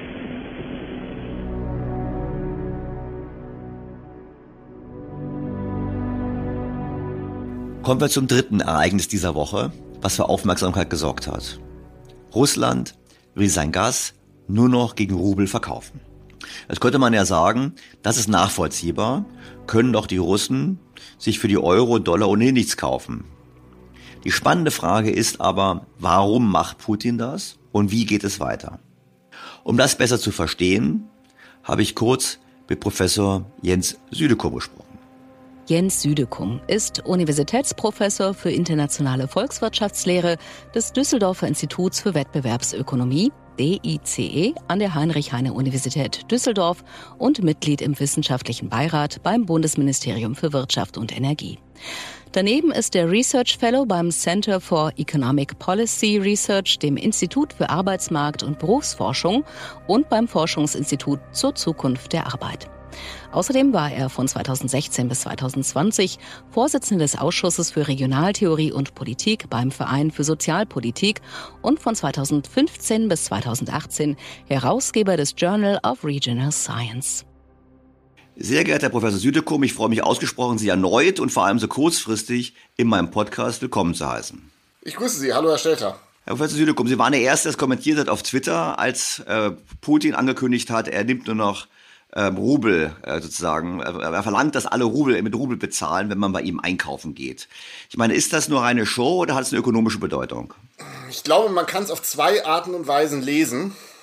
Die ökonomisch-technische ist, glaube ich, ähm, ja, dass man die Zahlungsabläufe ein bisschen verändern will, dadurch die äh, russische Zentralbank ein bisschen aus dem Feuer nehmen will und eine etwas effektivere Stabilisierung des Rubels dadurch erreichen kann, ähm, vor allem gegeben das Sanktionsregime. Darüber können wir diskutieren, also das ist dann sehr technisch und da haben mittlerweile auch viele Leute gesagt, ob man es jetzt so macht wie bisher oder nach dem neuen Regime, wie Putin sich das vorstellt, das würde am Ende gar nicht so einen großen Unterschied machen. Ja? Aber ich glaube, es geht nicht um solche technischen Details, es geht um ein politisches Signal. Weil wir müssen uns ja vorstellen, gestern Vormittag hat Olaf Scholz eine Regierungserklärung abgegeben im Bundestag und hat nochmal bekräftigt, wir machen kein Gasembargo, wir brauchen bis auf weiteres russisches Gas. Und ein paar Stunden später kommt Putin und sagt, ja, okay, ihr könnt Gas haben, aber nur noch zu meinen Bedingungen, nur noch zu Rubel. Ja? Das heißt, ich glaube, es geht jetzt darum, Putin testet, äh, wie weit er gehen kann. Es ist ein Machtspiel und er will uns jetzt eben ja, testen, wie wir damit umgehen. Ich würde trotzdem gerne ein bisschen nachhaken, weil jetzt kann man sagen, okay, es kann sein, dass es ein Test, Test von ihm ist und Machtspiel. Ähm, die Sache ist doch die, heute zahlen wir mit Euro, aber mein Verständnis ist, da kann er eh nichts mit anfangen mit dem Geld, weil wir zahlen ja im Prinzip Geld und sofort gesperrt, weil wir ja sozusagen quasi die Konten der russischen Notenbank gesperrt haben. Insofern, wir zahlen heute auf quasi auf Sperrkonto, richtig? Ja, das könnte man meinen, aber da gibt es auch durchaus andere Sichtweisen drauf. Also stimmt, wir zahlen momentan Gazprom in Euro. Die Euro wandern nach Russland und müssen ja zwangsweise zu 80 Prozent zumindest umgetauscht werden gegen Rubel. Das heißt, das liegt dann bei der russischen Zentralbank und man sollte meinen, die können damit nichts anfangen. Aber ein paar clevere Leute, die sich das genau angeschaut haben, haben ja gesehen, dass sich der Rubelkurs, nachdem er dramatisch abgeschmiert ist, wieder leicht erholt hat und haben gesagt, wie kann das gehen? Und haben dann doch gesagt, naja, die russische Zentralbank kann sehr wohl ein bisschen über verschlungene Wege mit den Devisen doch was anfangen, ein bisschen über Umwege. Also die haben eine Bank in China, die hat ein Dollarkonto, die chinesische Bank handelt dann doch äh, mit den USA, ja, und so können sie am Ende ist die russische Zentralbank doch eingeschränkt handlungsfähig. Aber das ist natürlich alles so ein bisschen äh, heikel, ja. Und ich glaube, es geht jetzt ökonomisch, technisch gesprochen bei dem neuen Regime auch darum, ähm, dass man das einfach einfacher macht, dass die russische Zentralbank da aus dem Feuer genommen wird. Weil im Prinzip jetzt dieser Umtauschakt ähm, Euro gegen Rubel, das müssen jetzt quasi die russischen Geschäftsbanken erledigen und die können ja mit der russischen Zentralbank handeln, wie sie wollen. Dadurch wird quasi dieses, diese Devisentransaktion in gewisser Weise einfacher. Aber aus russischer Sicht ist es doch eigentlich egal, was sie bekommen als Zahlen auf dem Konto, weil letztlich geht es ja darum, was kann man mit dem Geld machen. Und wenn die Sanktionen funktionieren, können sie wenig damit einkaufen. Also eigentlich ähm, das ist ja im Prinzip wie so eine Art Zwangssparen für den etwaigen Fall künftiger Sanktionserleichterung, das wieder einkaufen kann in der Welt. Oder eben in der Hoffnung, es gibt andere oder mehr Länder, die eben die Sanktionen wie China eben nicht mittragen. Ja, das ist schwer zu beurteilen, weil wir natürlich momentan nur sehr unvollständiges Bild haben, wie viel Güterhandel jetzt eigentlich aktuell mit Russland überhaupt noch stattfindet. Es gibt ein paar Leute, die gucken sich äh, Schiffsladungen an, also wie viel kommt an russischen Häfen an. Und das ist dramatisch äh, nach unten gegangen in den letzten zwei, drei Wochen, ja. Aber es ist noch nicht bei Null angekommen. Also da kommt weiterhin äh, Ware an. Es ist nicht ganz klar, von wem und was genau, ja. Aber ich würde jetzt nicht so weit gehen, dass die Devisen komplett nutzlos geworden sind. Also es ist schwieriger, mit denen was anzufangen. Aber im Grunde kann Putin damit schon immer noch Zeug kaufen. Deswegen habe ich auch immer dafür plädiert, dass man da noch genauer hinschauen muss und sicherstellen muss, dass er auf gar keinen Fall irgendwelche Militärtechnologie sich am Ende noch äh, mit dem Geld besorgt. Vielleicht machen wir ein bisschen breiteren Blick nochmal. Ich meine, wir haben ja, oder die westlichen Staaten haben ja zu einer massiven Sanktion ge gegriffen, die keiner erwartet hat, eben das Einfrieren der russischen Guthaben. Also wenn ich jetzt chinesischer Devisenmanager wäre, also für den Staat, oder saudischer oder indischer, dann würde ich mir denken so, hm, was passiert mit mir eigentlich, wenn ich was tue, was den USA nicht gefällt. Man jetzt ist natürlich ein offensichtlicher Grund, aber man weiß ja nicht, was in ein paar Jahren sein könnte. Vielleicht regiert wieder ein Donald Trump und der sagt dann ein super Instrument. Ich meine, ist das nicht schon so ein bisschen was, wo wir sagen, na ja, das ist so eine Art Warnsignal für das jetzige, die jetzige Weltwährungsordnung?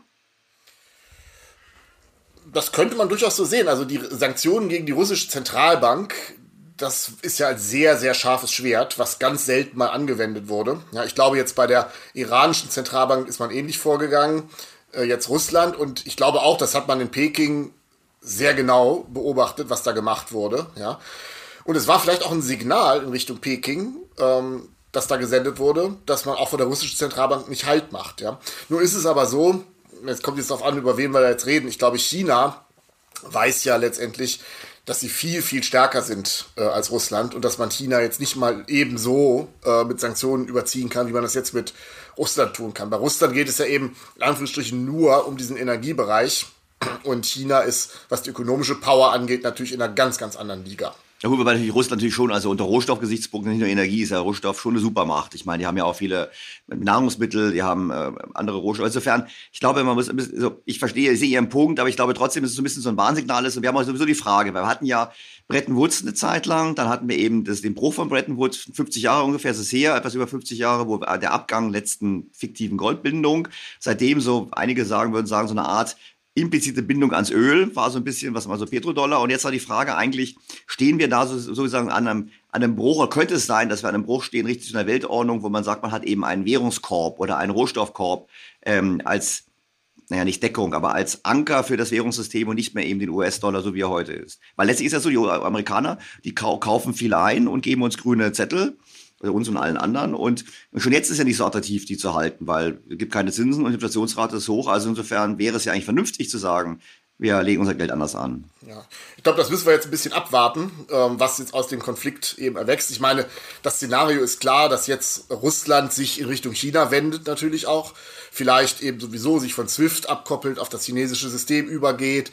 Was passiert jetzt mit Indien? Ähm, kaufen die russische Rohstoffe und Zahlen vielleicht auch mit Renminbi, ja, und entwickelt sich da im Prinzip so eine Art ähm, multipolare Weltwährungsordnung. Ja. Also ich will das nicht ausschließen. Ich glaube, da müssen wir einfach noch ein bisschen abwarten, wie die äh, Geschichte weitergeht. Weil ich meine, jetzt kurzfristig, die Signale aus China sind jetzt ja nicht eindeutig, weil sie sagen, sie stehen nicht, sie stehen irgendwie an der Seite von Putin, aber auch wieder nicht. Ja, die kalkulieren, glaube ich, ganz, ganz rational, mit wem äh, können sie ihre eigenen Interessen besser durchsetzen. Also gewinnen sie wirklich was, wenn sie sich an die Seite von Putin stellen und ihn als Verbündeten haben, der dann später mal sozusagen die kleine Tankstelle von Peking wird, die Rohstoffe liefert, ja? Oder kommen sie nicht auch letztendlich irgendwann zu dem Schluss, wenn Russland noch geschwächter ist, dass sie ihn fallen lassen, weil ihnen am Ende sozusagen der Zugang in die USA und nach Europa am Ende doch viel, viel mehr wert ist. Ich meine, wenn man sich die chinesischen Handelsdaten anschaut, mit wem die Handel treiben, da kommt Russland ja irgendwann unter ferner Liefen. Also ich glaube, das kann man jetzt noch nicht so richtig absehen, in welche Richtung es da geht. Aber würde, wenn so ein multipolares Währungssystem entstehen würde, ich meine, das wäre schon eine sehr starke Destabilisierung der heutigen Ordnung. Oder ich meine, ich, wir spekulieren jetzt, ist nochmal, ich habe verstanden, Sie sagen nicht, dass es so kommt, irgendwann ist es ein Szenario. Aber ich meine, es gibt sicherlich starke Kräfte, die sich dafür aussprechen würden, aus naheliegenden Gründen. Dann hätten wir doch eigentlich eine sehr turbulente Phase, so wie auch vor 50 Jahren, es damals das, das Bretton Woods endete. Ja. ja, natürlich. Ich meine, wir haben ja auch schon weit vor jetzt dem Konflikt in der Ukraine darüber geredet, dass eben die geostrategischen äh, Konflikte zunehmen werden, wir so eine Weltordnung bekommen mit den beiden großen Polen USA und China und Europa mit so einer Mittelposition, die irgendwie versuchen, mit beiden irgendwie gut zurechtzukommen, weil sie es auch irgendwo müssen. Ja? Ähm, und jetzt spiegelt sich das dann gegebenenfalls auch in der Weltwährungsordnung wieder. Und dieser Konflikt, den wir jetzt gerade erleben, der ist natürlich da ein Beschleuniger. Ja? Ähm, aber ich will auch eben nochmal nicht ausschließen, dass am Ende sich eben die dollarbasierte Ordnung doch durchsetzt, weil China letztendlich zu dem Schluss kommt, dass es kurzfristig in ihrem Interesse ist. Abschließende Frage, sollten wir jetzt auf Putin so reagieren, dass wir sagen, nee, wir zahlen nicht in Rubel, wir kaufen einfach wirklich nichts mehr? Also ist das jetzt das, was provoziert wird oder was zumindest jetzt im Raum steht? Und was glauben Sie, verkraftet die deutsche Wirtschaft das? Da gibt es ja eine Diskussion, auch einen Streit zwischen, ich verfolge auf Twitter so ein bisschen zwischen ein paar Gruppen von Ökonomen, was ist Ihre Sicht darauf? Ich meine, sollten wir es machen, die Fragezeichen, und die Frage ist, wie stark wird es uns treffen? Ja, ich meine, ähm, es gab ja einige, die argumentiert haben, wir sollten sofort ein Embargo verhängen und aus moralischen Gründen nichts mehr von Russland kaufen, um auch den Krieg da nicht implizit mitzufinanzieren. Da habe ich immer eine bisschen andere Position eingenommen. Also ich habe gesagt, wir sollten so eine Doppelstrategie fahren und sollten erstmal die Sache laufen lassen und weiter den Gasspeicher anfüllen, wohl wissend, dass der Tag kommen kann, wo wir faktisch nicht mehr anders entscheiden können. Ja? Also stellt sich vor, nächste Woche setzt Putin Chemiewaffen ein äh, in der Ukraine, dann müssen wir reagieren, ja, und dann können wir nicht anders. Aber ich habe ihm gesagt, lass es irgendwie erstmal laufen, füll den Geistspeicher an, aber bereite dich trotzdem natürlich vor, dass der Tag X kommen kann. Ja? Und ein bisschen passiert das ja. Also es ist ja nicht umsonst, dass Robert Habeck jetzt nach Katar fliegt und so. Das geht, da geht es ja darum, dass man eben alternative Quellen erschließt. Ja, und jetzt ist so ein Tag gekommen, ja, ähm, mit dieser Geschichte, mit dem Manöver, mit dem Gas nur noch für Rubel. Das ist noch nicht die ultimative Eskalation, aber es ist eben ein Schritt von Putin. Und wir müssen uns jetzt entscheiden. Also die eine Variante wäre, wir spielen es jetzt so ein bisschen runter und sagen, ach komm, das ist nur so ein Zahlungsdetail, das ist eh wurscht und wir machen einfach weiter. Aber das ist gefährlich, weil dann lassen wir uns natürlich vorführen ja, und äh, signalisieren, dass man mit uns eigentlich alles machen kann. Deswegen glaube ich, man wird wahrscheinlich hart bleiben und sagen, nee, die langfristigen Verträge für Gas, die lauten auf Euro und Dollar und wir erfüllen die Verträge, wir zahlen in Euro und Dollar und müssen uns dann natürlich darauf vorbereiten, dass Putin dann sagt, ja schön, dann gibt es jetzt kein Gas mehr. Ja, äh, es ist für ihn auch geschickt gewählt, aus seiner Perspektive, Ein Ölstopp wäre für ihn natürlich viel, viel schlimmer, ja, weil er verdient wesentlich mehr Geld mit Ölverkäufen nach Europa. Gas ist äh, für ihn noch leichter zu verkraften, wenn das auf Null gehen sollte. Deswegen hat er sich Gas ausgesucht und nicht Öl.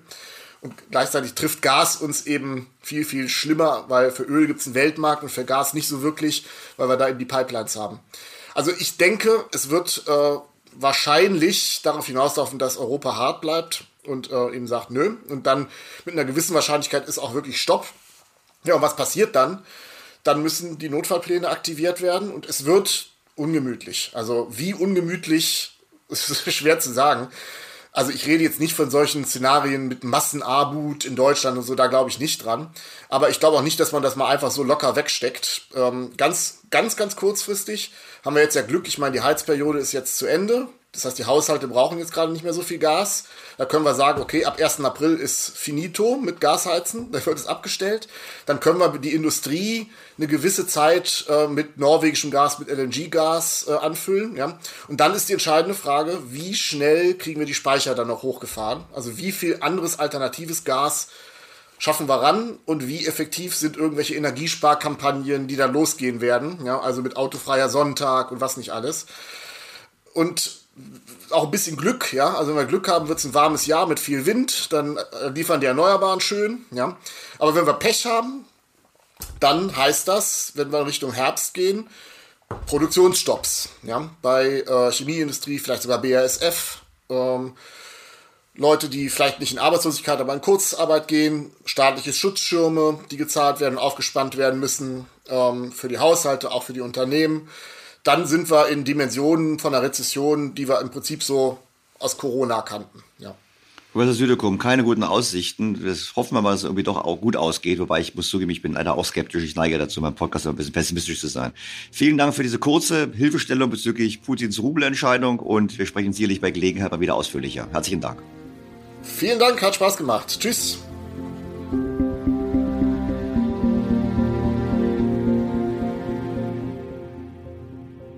Professor Südekum kann natürlich auch nicht hell sehen und auch verstehe ich es gut, dass er bei meiner Frage nach einer möglichen Neuordnung des Weltfinanz- und Währungssystems zurückhaltend reagiert hat. Nur, wir müssen ganz klar sagen, die Sanktionen, die wir jetzt ergriffen haben und auch die Idee von Putin, jetzt Gas nur noch gegen Rubel verkaufen zu wollen, das sind so Indikatoren, die darauf hindeuten, dass Probleme sich aufbauen im Finanzsystem. Und mal ganz ehrlich, wenn ich jetzt Chinese wäre und hätte 3400 Milliarden Dollar als ähm, Reserven oder Indien mit immerhin 630 Milliarden oder Saudi-Arabien mit 440 Milliarden, dann würde ich schon die Frage aufwerfen, ob diese Reserven wirklich so werthaltig sind, wenn ich der Gefahr laufe, wenn es irgendeinen zukünftigen Konflikt gibt, dass diese Reserven eingefroren werden. Schon im Jahr 2020 hat übrigens in China ein führender Sicherheitsbeamter vorgestellt ein Modell, wo er gesagt hat, man sollte eben weggehen vom Dollar und sich letztlich an einem Währungskorb orientieren. Das gibt es immer diese Überlegungen, auch Richtung Special Drawing Rights zu gehen vom Internationalen Währungsfonds. Das heißt, den Dollar als Weltleitwährung eigentlich abzulösen. Käme es dazu, würde sich die weltweite Finanzarchitektur grundlegend verändern. Heute ist es so, dass die Amerikaner gigantische Defizite fahren können im Haushalt und im Handel und letztlich weltweit Güter einkaufen können gegen grüne Zettel, die sich schon normalen Zeiten konstant entwerten. Das ist sicherlich ein Privileg und dieses Privileg könnte entsprechend sehr schnell enden. Die positive Seite aus Richtung USA könnte dann umgekehrt übrigens sein, dass sich dann wieder lohnen würde, mehr in den USA selbst zu fertigen. Allerdings natürlich auch verbunden mit deutlich höheren Kosten, also auch einer weiteren Beschleunigung der Inflation. Auch andere spekulieren über neue Weltwährungsordnungen. So zum Beispiel Zoltan Possa von der Credit Suisse, der vorgeschlagen hat, dass China doch eigentlich Staatsanleihen verkaufen sollte, um Schiffe zu leasen und mit diesem Geld russische Rohstoffe aufzukaufen. Nach dem Motto, man hat eine bessere Sicherheit, wenn man Rohstoffe aufkauft und quasi auf diese Art und Weise wird zu einem Währungssystem kommen, das letztlich von Rohstoffen gedeckt ist und nicht nur vom Zahlungsversprechen des US-amerikanischen Staates. Das klingt alles sehr kühn, sehr ungewöhnlich und ich will nicht ausschließen, dass das nicht so weit kommt, aber Ich finde, wir haben hier es zu tun mit einem Umbruch. Und dieser Umbruch, die wahren Folgen, die werden wir erst sehen in den kommenden Jahren und Jahrzehnten. Vielleicht blicken wir dann zurück und sagen, Mensch, das war der Moment und wir haben ihn gar nicht in dem Sinne wahrgenommen. Klar ist auf jeden Fall, wenn es soweit käme, dass auch unser Wirtschaftsmodell, das exportorientierte Wirtschaftsmodell, endgültig am Ende wäre. Wir sind dann in einer Welt der Re-Regionalisierung, des zunehmenden Protektionismus und damit eben auch vor der Herausforderung, dass wir quasi ein Modell aufbauen müssen in Deutschland, wo der Binnenkonsum gestärkt wird und die Exportabhängigkeit reduziert wird. So ist das im Wirtschaftskrieg und dieser Wandel ist schmerzvoll und braucht politische Antworten. Und ich finde, es ist höchste Zeit, dass die deutsche Politik das vollumfänglich erkennt und entsprechend handelt.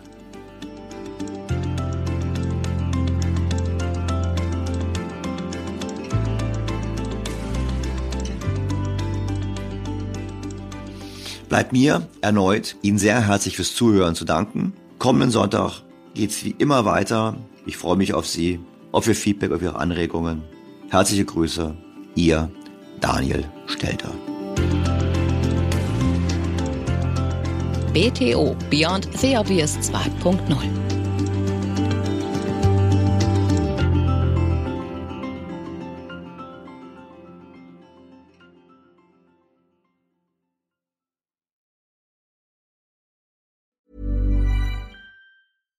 Was ist noch besser als ein guter Plan? Die Möglichkeit, ihn zu ändern. Mit integrierter KI bietet Workday kontinuierliche Innovationen, die Ihnen helfen, agil zu bleiben, egal was passiert. Workday, the finance and HR system for a changing world.